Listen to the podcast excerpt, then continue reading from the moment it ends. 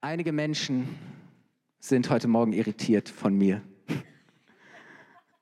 weil ich so ein buntes Hemd anhabe, ja?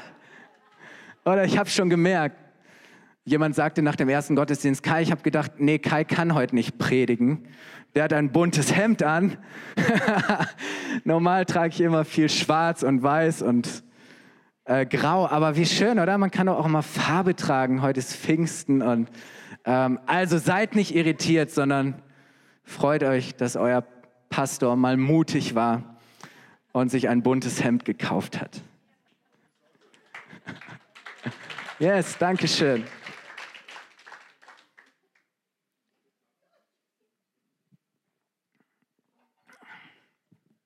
Ich freue mich, dass wir heute mit einer neuen Predigtserie starten.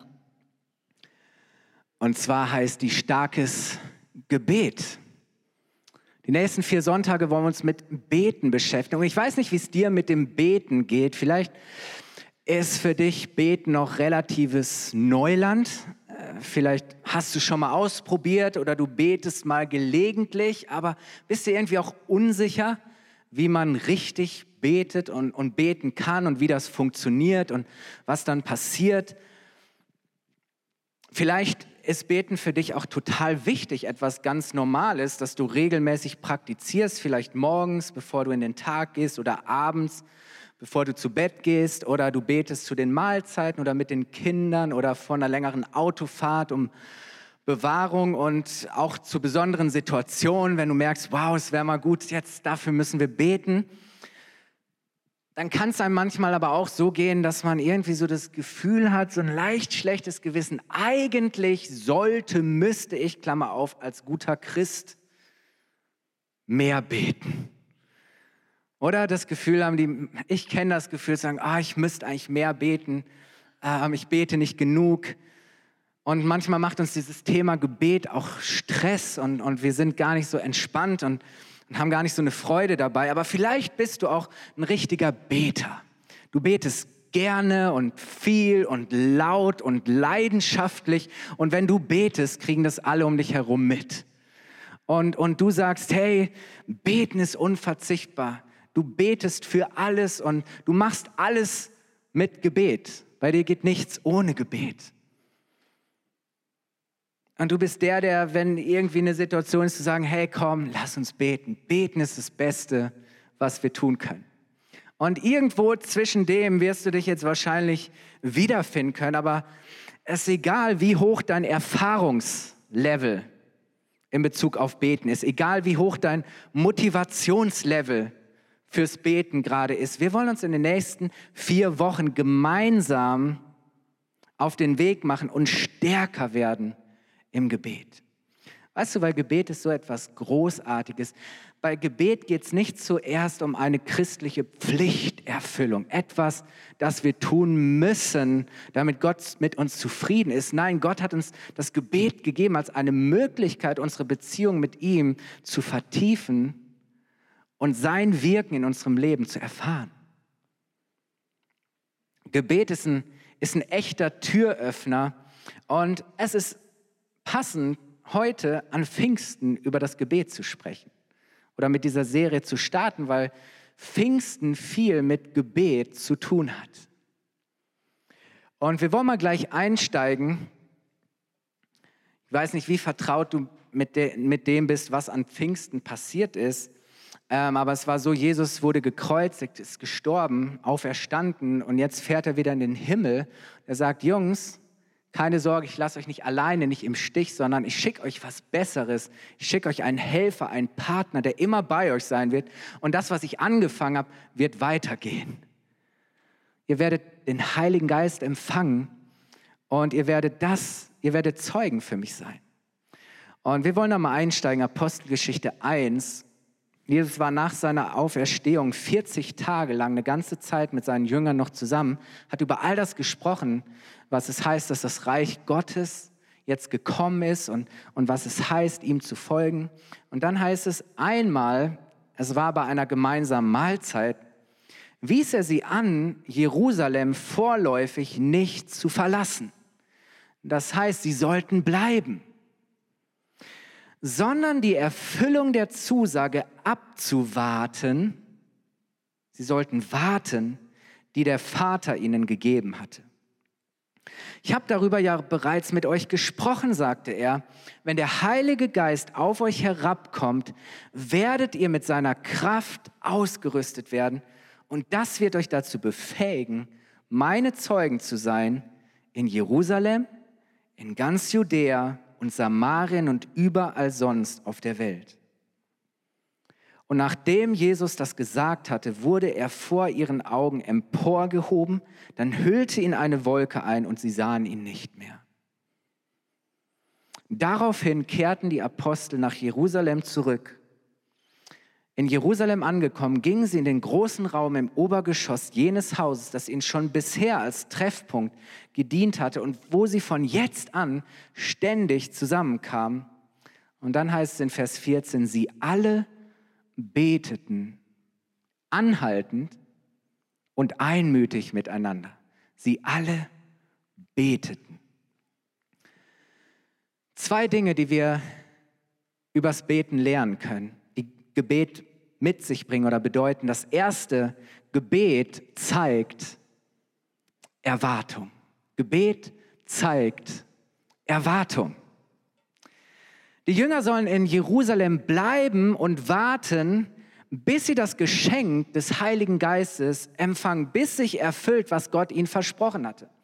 Und das war das Letzte, das Jesus ihnen gesagt hatte, bevor er in den Himmel gegangen ist. Nicht zu sagen, hey Jungs, los geht's auf, sondern er sagt, hey, bleibt und wartet, bis das Gott euch das Geschenk seines Heiligen Geistes macht. Und die Jünger hatten gar keine andere Möglichkeit, als zu warten, weil sie tatsächlich nicht wussten, wann das sein würde. Bald. Es konnten sieben Tage sein, 14 Tage, drei Wochen, whatever. Aber wenn sie nicht verpassen wollten, was Gott ihnen schenken wollte, dann, dann, dann blieb ihnen nichts anderes übrig, als zu warten. Und es ist doch interessant, sich mal anzuschauen, wie sie warten, wie, sie, wie dieses Warten ausgesehen hat. Wie warten die Jünger also dort? Was tun sie? Sie beten. Sie beten. Sie warten, indem sie beten. Ihr Warten ist Beten. Und das ist dieser erste Gedanke. Beten ist Warten. Und die beste Art für dich in deinem Leben auf etwas zu warten, ist zu beten.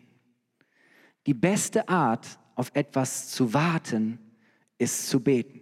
Ich weiß nicht, worauf du gerade in deinem Leben wartest. Vielleicht wartest du auf die Beförderung, vielleicht wartest du auf einen Befund, vielleicht wartest du auf, auf eine, eine, eine Rückmeldung, auf irgendeine Antwort, ob du den Studienplatz bekommst oder ob du, ob du eine Reise machen kannst. Vielleicht wartest du darauf, dass es finanziell end, endlich mal wieder rosiger in deinem Leben ist. Vielleicht wartest du auf den Traumprinzen oder die Traumprinzessin. Die beste Art für dich zu warten ist, zu beten.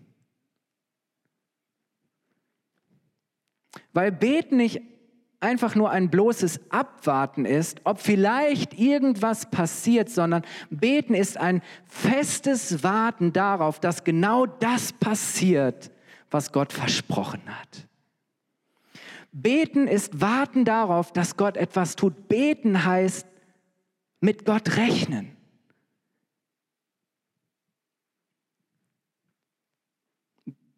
Gebet ist eine Haltung der Erwartung, dass Gott handelt. Und deswegen glaube ich, dass Menschen, die viel beten, Menschen sind, die viel erwarten. Menschen, die viel beten, sind Menschen, die viel erwarten. Weißt du, warum das so ist? Wenn wir nicht erwarten könnten, dass wenn wir beten, irgendetwas passiert, dann können wir uns das Beten auch sparen, oder? Weil das Beten würde nichts verändern. Es würde keinen Unterschied machen, ob wir beten oder nicht. Aber wenn wir die Erwartung haben, dass wenn wir beten, Gott etwas tut, dann beten wir, weil wir Erwartung haben. Beten heißt erwarten. Und wisst ihr, du darfst, wenn du betest, erwarten, dass Gott kommt und etwas tut. Jesus selber sagt, spricht darüber, dass wir Gott, unseren Vater im Himmel, bitten und das Beste von ihm erwarten dürfen. Lukas 11, Vers 10. Sagt Jesus, bittet und es wird euch gegeben. Sucht und ihr werdet finden. Klopft an und es wird euch aufgetan. Oder in Markus 11, Vers 24 sagt Jesus, hört auf meine Worte. Das heißt, passt gut auf. Das, was ich jetzt sage, ist wichtig. Hört auf meine Worte. Alles, was ihr im Gebet erbittet, glaubt, dass ihr es bekommen habt und ihr werdet es erhalten. Wow. Das sagt Jesus. Das ist die Bibel. Und ich lasse das einfach mal so stehen, oder? Weil da braucht man nicht viel zu sagen oder zu erklären. Unterm Strich sagt Jesus, wenn ihr bittet, passiert was. Wenn ihr betet, fängt Gott an zu handeln. Und Jesus ermutigt uns deshalb im Glauben zu beten. Das heißt mit der Erwartung, dass Gott tut, was er sagt, dass er dir schenkt, was er dir versprochen hat, auch wenn, wenn du nicht weißt, wann genau das sein wird. Beten heißt bleiben und warten, bis das Gott kommt, bis das Gott handelt. Ihr sagt, hey, bleibt in Jerusalem und wartet, bis das Gott euch die Gabe des Heiligen Geistes schenkt. Wisst ihr, was unser Problem ist? So oft dass wir nicht lernen, so zu beten. Dass es uns so schwer fällt zu bleiben und zu warten, bis Gott uns das gibt und das schenkt, was wir wirklich brauchen. Dass uns so schwer fällt zu bleiben und zu warten, bis Gott kommt und wirkt und etwas verändert. Und dann verlassen wir den Ort, an dem Gott uns segnen möchte, mit leeren Händen. Und wisst ihr, so, so oft sind wir dabei, Beziehungen zu verlassen. Weil wir sagen, hey, ich glaube nicht mehr dran, dass sich das nochmal verbessert. Ich glaube nicht mehr dran, dass diese Beziehung noch blüht. Ich glaube nicht mehr dran, dass das Zukunft hat. Und dann verlassen wir Beziehungen. Oder wir verlassen unseren, unseren Job und wir gehen in die nächste Firma und und irgendwann sind wir auch so frustriert und sagen, hey, hier passiert nichts mehr und hier verändert sich nichts und wir verlassen den Arbeitsplatz und gehen wieder weiter. Und, und, und, und wir verlassen die Kirche und sagen, hey, Gott tut nichts und hier passiert nichts. Und, und so oft sind wir dabei, den Ort zu verlassen, an dem Gott uns segnen möchte und wir gehen mit leeren Händen weiter. Aber weißt du, Vielleicht deine Ehe ist der Ort, an dem Gott dich segnen möchte. Deine Kirche ist der Ort, an dem Gott dich segnen möchte. Deine Familie ist der Ort, an dem Gott wirken möchte. Dein Arbeitsplatz, deine Nachbarschaft, da wo du bist, ist der Ort, wo Gott dich segnen möchte. So warte und erwarte, dass Gott kommt und dass er etwas tut. Und es heißt über die Jünger hier an Pfingsten, sie beteten ausdauernd. Ausdauernd beten heißt weiter beten, auch wenn es dauert. Auch wenn es mal länger dauert. Aber es ist so wichtig, wenn wir anfangen zu beten, dann ist es ein Ausdruck davon, dass wir etwas erwarten. Gebet zeigt Erwartung. Das ist der erste Punkt. Und das zweite, das wir lernen von Pfingsten, ist Gebet bringt Veränderung. Gebet bringt Veränderung. So, lass uns mal weiterlesen, oder? Apostelgeschichte 2. Die Jünger waren also zusammen, wir wissen nicht, wie viele Tage, ich glaube, es waren zehn waren es. Und dann heißt es, schließlich, endlich kam das Pfingstfest. Und auch an diesem Tag waren sie alle wieder am selben Ort versammelt. Und plötzlich setzte vom Himmel her ein Rauschen ein, wie von einem gewaltigen Sturm. Das ganze Haus, in dem sie sich befanden, war von diesem Brausen erfüllt. Und gleichzeitig sahen sie so etwas wie Flammenzungen, die sich verteilten und sich auf jeden einzelnen von ihnen niederließen. Alle wurden mit dem Heiligen Geist erfüllt und sie begannen in fremden Sprachen zu reden. Jeder sprach so, wie der Geist es ihm eingab. Wegen des Pfingstfestes, das war eines der drei Feste, zu dem jeder Jude, jeder, der zum Volk Gottes hörte, egal wo er kam, jeder männliche Jude nach Jerusalem in den Tempel kommen musste.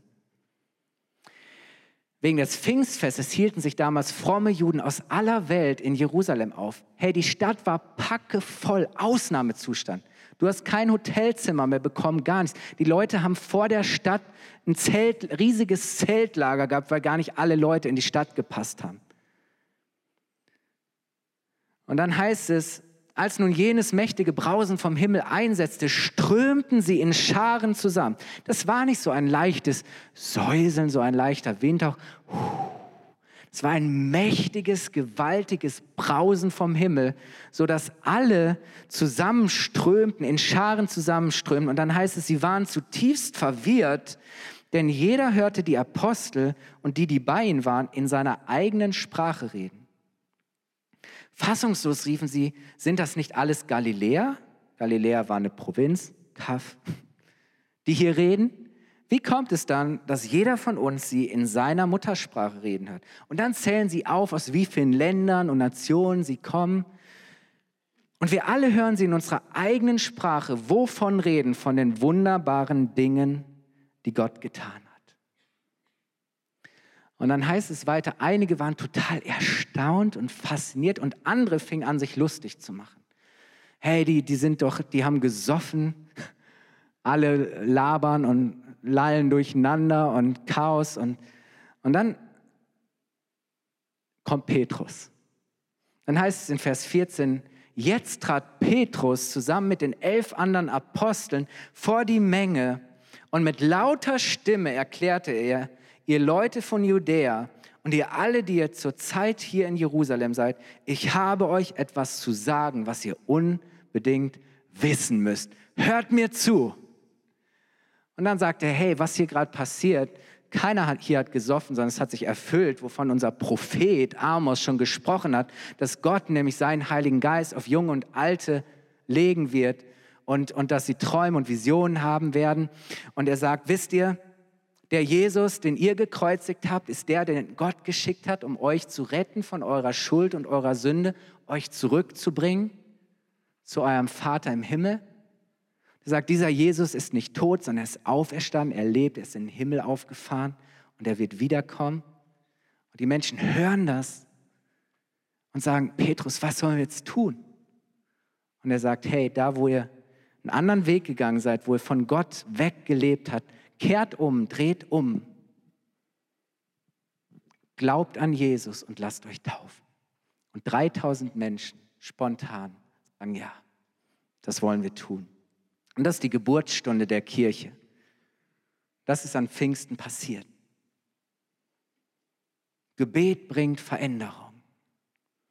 Wisst ihr, was ich erstaunlich finde? Der erste, der hier nach vorne tritt, ist Petrus. Der gleiche Petrus, der noch wenige Wochen vorher, nachts bei Dunkelheit, im Schimmer des Feuers, in einer kleinen Runde leugnet, dass er diesen Jesus überhaupt kennt. Der schwört, diesen Jesus nicht mal gesehen zu haben. Dieser gleiche Petrus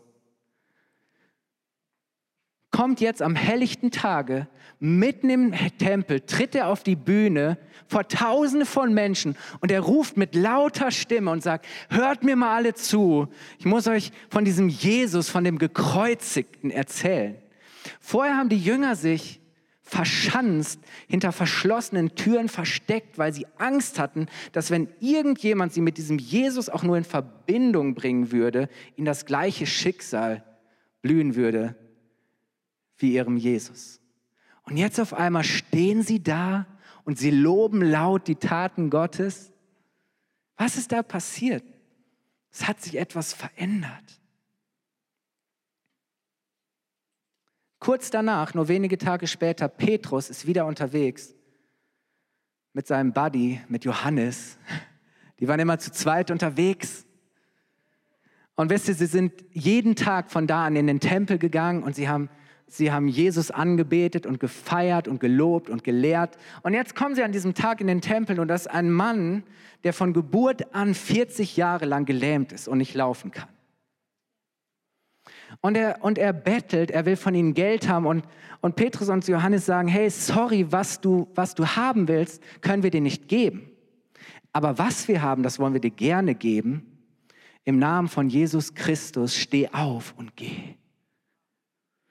Und, und dieser Mann, der seit 40 Jahren, Tag für Tag, dort am Eingang des Tempels liegt und bettelt, auf einmal merkt er, wie Kraft in seine Beine kommt und er steht auf und er fängt an zu hüpfen und zu tanzen und sich zu freuen und, und so laut, dass es alle hören können, dass es gleich die Runde macht, sagt er, hey, ich kann wieder laufen, Jesus hat mich geheilt, gesund gemacht. Und dann heißt es wieder, wie an Pfingsten, Menschenmassen rannten zusammen. Alle, alle wollten wissen, was da passiert ist. Und die Tempelwachen, die römischen Tempelwachen kriegen mit, hey, irgendwie ist da Unruhe und Tumult und was passiert da? Und sie ziehen Petrus und Johannes raus und bringen sie vor die jüdischen Leiter, die religiösen Leiter. Äh, und dann stehen sie dort vor diesem hohen Rat, vor diesem Gericht. Und sie sagen, hey Jungs, dieser Jesus ist tot und ihr hört jetzt gefälligst auf, weiter über diesen Jesus zu sprechen. Und sie verbieten ihn das und sie drohen ihn an, wenn ihr nicht aufhört, dann wird euch eine heftige Strafe erwarten.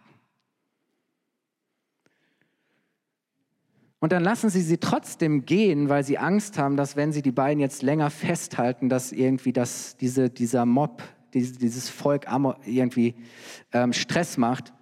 Und wisst ihr, was passiert? So, auf einmal kommt Widerstand. Auf einmal werden sie bedroht. Auf einmal ist es schwierig. Und dann ist die Reaktion folgende, Apostelgeschichte 4,24, ist alles noch am Anfang. Da heißt es nämlich, Petrus und Johannes kommen zurück zu den anderen Gläubigen, da wo sie sich halt immer getroffen haben.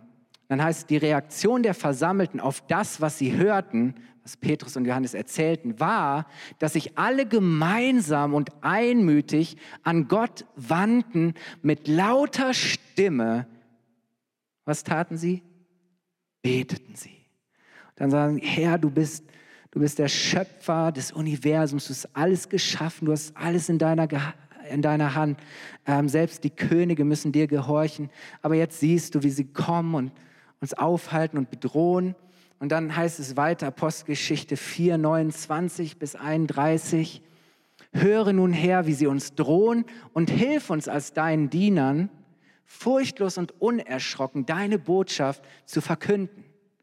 Erweise deine Macht und lass durch den Namen des heiligen Dieners Jesus Kranke geheilt werden und Wunder und außergewöhnliche Dinge geschehen. Und nachdem sie in dieser Weise gebetet hatten, bebte die Erde an dem Ort, an dem sie versammelt waren, und sie wurden alle mit dem Heiligen Geist erfüllt und verkündeten die Botschaft Gottes weiterhin frei und unerschrocken. Gebet zeigt Erwartung, aber das zweite ist, Gebet bringt Veränderung. Die Jünger beten und es verändert was. Was verändert es? Die Umstände? Die Umstände sind fast noch schwieriger und herausfordernder als vorher.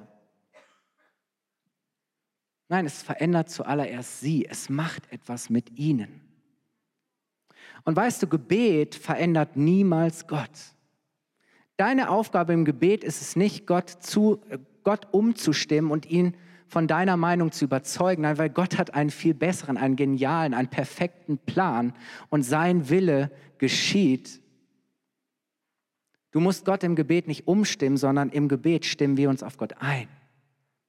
Das heißt, unser Gebet wird niemals Gott verändern. Unser Gebet verändert auch selten die Umstände. Aber was Gebet immer tut, ist, es verändert uns. Es verändert dich. Du kannst nicht ernsthaft beten ohne dass es dich verändert. Du kannst nicht ernsthaft beten, ohne dass es dich verändert. Ja, du kannst plappern und aus Routine und, und kannst deine Gebete sprechen, die du jeden Tag halt so sprichst. Aber wenn du ernsthaft, leidenschaftlich zu Gott betest, mit ihm sprichst, dann wird es dich immer verändern. Selbst wenn die Umstände gleich bleiben, du bleibst nicht länger der gleiche oder die gleiche. Und deshalb bringst du jetzt Veränderung. Menschen, die beten, werden verändert und verändern. Weißt du, dann kommst du am, am, Montagmorgen, steigst in dasselbe Auto, du fährst denselben Weg zur Arbeit, du gehst in dasselbe Büro, in dieselbe Schule, an denselben Ort, du machst dieselben Aufgaben, du fährst abends nach Hause und dich erwartet dieselbe Frau, derselbe Mann, wie seit 20 Jahren, dieselben Kinder, die gleiche Familie, die gleiche Nachbarschaft.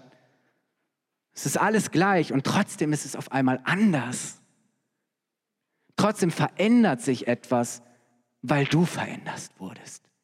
Weil du auf einmal die Dinge mit anderen Augen siehst, mit Gottes Augen. Weil du auf einmal anders reagieren kannst mit Liebe, Gnade und Barmherzigkeit. Weil du auf einmal vergeben kannst. Weil du auf einmal Glauben und Hoffnung hast. Und weil du anders denkst, anders fühlst und anders handelst. Und weil du verändert wurdest durch das Gebet und durch das, was der Geist Gottes im Gebet in dir verändert hat, verändert sich auf einmal auch dein Umfeld, deine Familie, dein Arbeitsplatz, deine Kirche, whatever. Und weißt du, warum, warum das so ist, dass Gebet Veränderung bringt? Weil Gebet einen genialen Partner hat. Weißt du, was der Partner von Gebet ist? Geist, der Heilige Geist. Der Gebetspartner ist der Heilige Geist. Gebet und Geist gehören zusammen.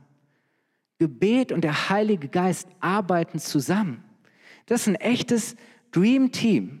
Wenn wir beten, kommt und wirkt der Heilige Geist und die Kraft Gottes wird aktiv. Und dann kommt der Heilige Geist und er fängt an, Dinge zu verändern und zu verwandeln. Was passiert, wenn du betest und der Heilige Geist kommt und Gebet und Geist kommen zusammen? Dann wird aus Angst Mut. Dann wird aus Verzweiflung Hoffnung. Dann wird aus Schwäche und ich kann nicht mehr Stärke und du sagst, hey, mit Gottes Kraft kann ich weitergehen. Weißt du, Gebet ist die Initialzündung für deinen nächsten Mutausbruch. Gebet ist die Initialzündung für deinen nächsten Mutausbruch.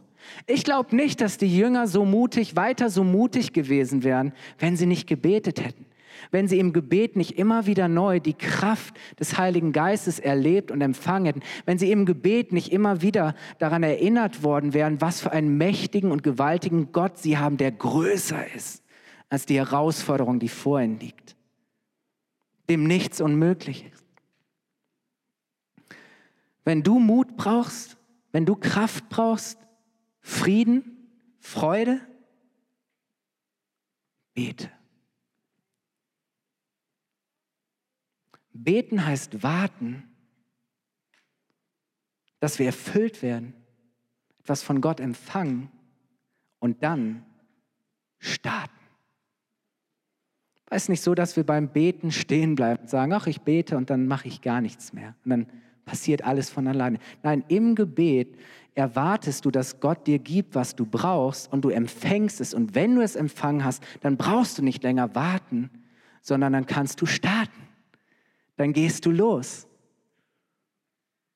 Gebet zeigt Erwartung und es bringt Veränderung. Gott wirkt in dir, er wirkt in uns. Warum? Weil er durch uns wirken möchte. Wenn du Veränderung erlebst, dann wirst du zu einer Veränderung für dein Umfeld, für deine Familie, für die Menschen, denen du begegnest, wo auch immer. Und weißt du, deshalb sollte Gebet nie das Letzte, sondern immer das Erste sein, was wir tun. Gebet ist nicht der Notnagel, das, was wir tun, wenn nichts mehr hilft, sondern wenn wir beten, dann kommen wir zu dem, der immer helfen kann, dem nichts unmöglich ist. Gebet ist nicht das Letzte, was wir tun, es ist das Erste. Gebet ist immer der Startschuss für unser Handeln.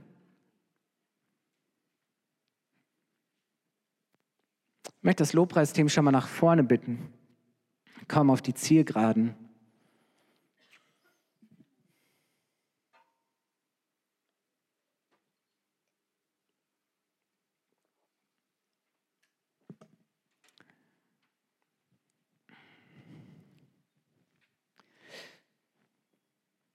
Gebet und Geist sind ein Traumpaar.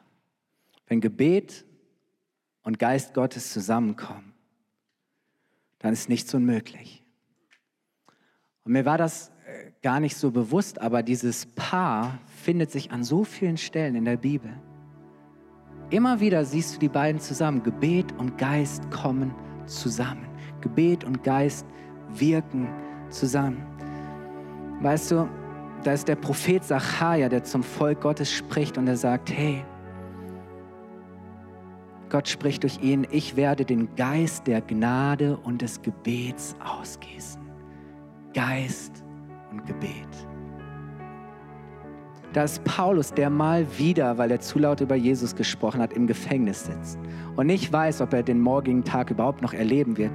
Aber da ist dieser Paulus, der in Philippa 1, Vers 19 sagt, ich weiß, dass dies alles durch eure Gebete und durch die Hilfe des Heiligen Geistes zu meiner Befreiung führen wird.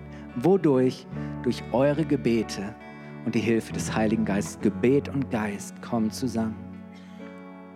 Da ist ein weiterer Jünger von, von Jesus, Judas, nicht der Judas.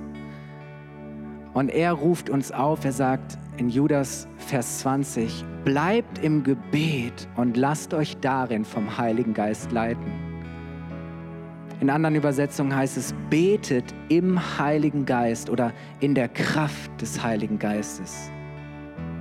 Da ist Paulus, der sagt, ja, ich bete auch gerne mit meinem Verstand und mit meinen menschlichen Worten, aber er sagt, genauso will ich auch im Geist beten. Weil wenn ich im Geist bete, fängt Gott an, etwas in mir aufzubauen, fängt Gott an, etwas in mir zu verändern, wird Glaube in mir geweckt dafür, dass Gott Wunder wirkt und dass ihm nichts unmöglich ist. Da ist Paulus, der an die Christen in Rom schreibt, Römer 8, Vers 26. Der Heilige Geist hilft uns in unserer Schwäche. Denn wir wissen ja nicht einmal, worum oder wie wir beten sollen. Doch der Heilige Geist betet für uns. In anderen Übersetzungen heißt es, er verwendet sich für uns mit einem Seufzen, das sich nicht in Worte fassen lässt. Herr, wenn du betest, kommt der Gebetspartner, der Heilige Geist. Und er hilft dir. Wir haben es gehört, die Jünger an Pfingsten, sie beten und sie werden mit dem Heiligen Geist erfüllt an diesem Pfingsttag. Wenige Zeit später kommen sie wieder zusammen. Und sie beten zu Gott und sagen, Herr, du weißt um all das, was so schwierig ist und herausfordernd, aber bitte komm und hilf uns, dass wir weiter mutig für dich leben können. Und was passiert? Sie beten und der Geist Gottes kommt. Sie werden neu erfüllt mit der Gabe des Heiligen Geistes, mit der Kraft des Heiligen Geistes. Wenn wir beten, kommt der Geist, der Helfer, der Beistand, die Gabe Gottes.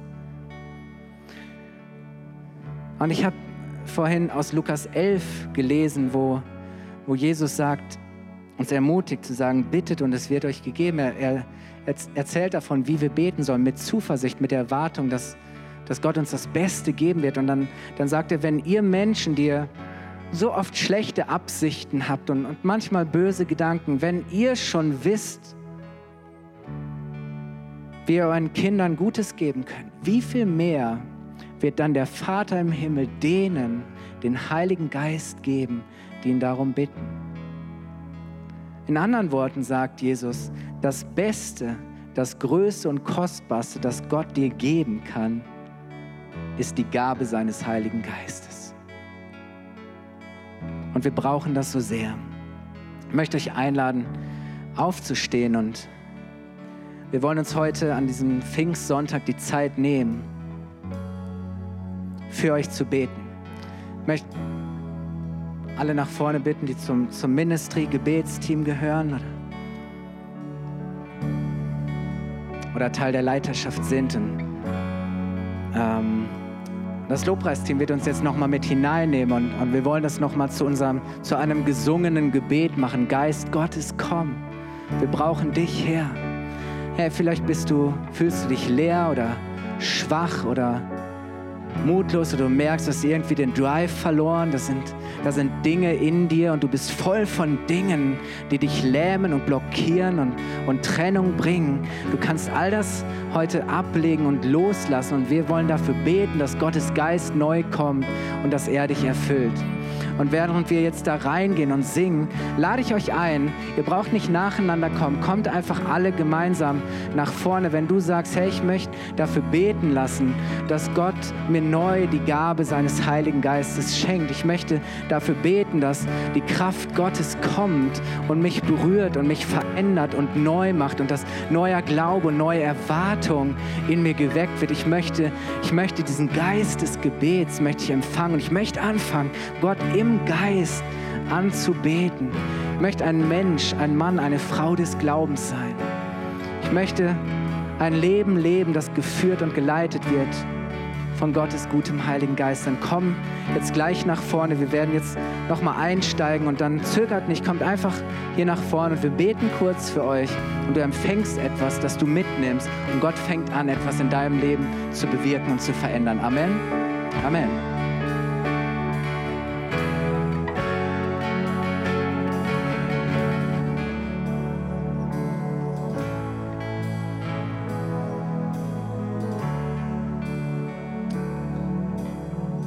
Wollen diesen Gottesdienst jetzt offiziell abschließen.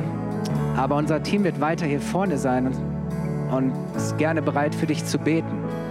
So, wenn du vielleicht jetzt nicht geschafft hast, nach vorne zu kommen, kannst du das gleich tun. Aber ich möchte die Gelegenheit nutzen, für jeden heute Morgen hier zu beten. Da, wo du jetzt an deinem Platz bist, möchte ich dich ermutigen, deine Hände vor dir auszustrecken. Das ist eine, eine Haltung, eine Erwartungshaltung eine, eine, eine Haltung, in der wir bereit sind zu empfangen, was Gott uns geben möchte.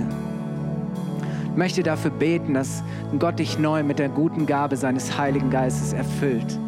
Dass der Heilige Geist kommt und dass er anfängt, in deinem Leben neu zu wirken, etwas Neues, etwas Frisches zu tun, dich zu verändern, dass durch dich andere verändert werden. Heiliger Geist, ich danke dir, dass du da bist. Wir schätzen deine Gegenwart. Heiliger Geist, wir danken dir, dass du nicht aufgehört hast zu wirken und dass du nicht Halt machst vor irgendjemandem von uns. Danke, Heiliger Geist, dass du jetzt kommst mit deiner Kraft, mit deinem göttlichen Leben. Danke, dass du jetzt hineinkommst in das Herz von jedem Einzelnen und dass du uns Jesus als unseren Retter zeigst und offenbarst. Heiliger Geist, dass du jetzt kommst und uns an die Wahrheiten und Zusagen Gottes erinnert, erinnerst und dass du neuen Glauben in uns wächst, neues Vertrauen, neue Hoffnung. Heiliger Geist, wir sind leer, wir sind trocken, aber ich danke dir, dass du der Strom des Lebens bist, die Quelle in uns, die zu einem Strom des lebendigen Wassers wird. Danke, Heiliger Geist, dass du jetzt hineinkommst in unser Leben und dass du uns erfrischst. Und da, wo du hineinkommst, Heiliger Geist, da blühen Dinge neu auf. Da entsteht neues Leben, Leben vom Himmel. Das spreche ich aus über deinem Leben. Empfange, Heiligen Geist. Empfange die Gabe Gottes. Bete zu Gott und bitte zu ihm, bitte ihn und er wird dir geben. Wunder werden geschehen in deinem Leben. Heiliger Geist, wir danken dir für dein wunderbares Wirken. Wir danken dir, dass du mit uns gehst, dass du an unserer Seite bist, dass du unser Helfer, unser Beistand, unser Fürsprecher bist und dass du die Gaben und Schätze des Himmels in unser Leben hineinbringst. Danke, dass wir gesegnet sind. Ich darf dich segnen für die Woche, für das, was vor dir liegt. Und so genial, dass du gesegnet bist und ein Segen sein darfst Und wir wollen jetzt diesen Segen Gottes ganz persönlich empfangen. Der Herr segne dich und behüte dich. Der Herr lasse sein Angesicht leuchten über dir und sei dir gnädig. Der Herr erhebe sein Angesicht auf dich und schenke dir Frieden. Amen. Bevor du gehst, bleib noch ganz kurz. Ich habe noch einige Einladungen ist egal, ob du zum allerersten Mal da bist oder ob du Sonntag für Sonntag hier bist. Du bist eingeladen in unser Café. Wir haben tolle Sachen vorbereitet. Gönn dir noch einen Kaffee oder einen Softdrink. Nutz die Gelegenheit, Leute kennenzulernen. Wir würden es lieben, mit dir in Kontakt zu kommen. Wenn du zum allerersten Mal heute hier bist, haben wir für dich ein Geschenk.